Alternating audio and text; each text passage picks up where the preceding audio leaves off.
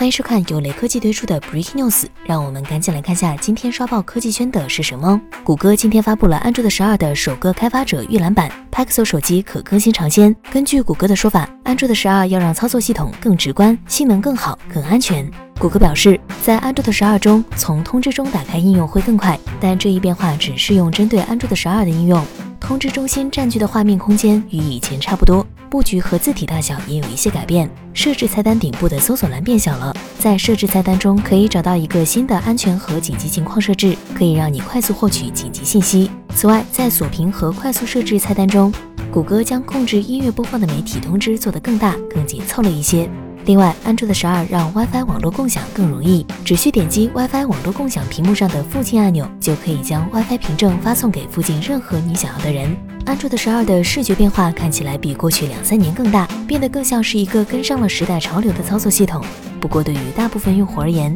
他们早就有好看好用的手机系统了。厂商定制安卓系统已经提前跨过了这一阶段，安全相关的提升更为重要。只要手机厂商还广泛使用安卓的，那么安全问题就有可能威胁到整个行业。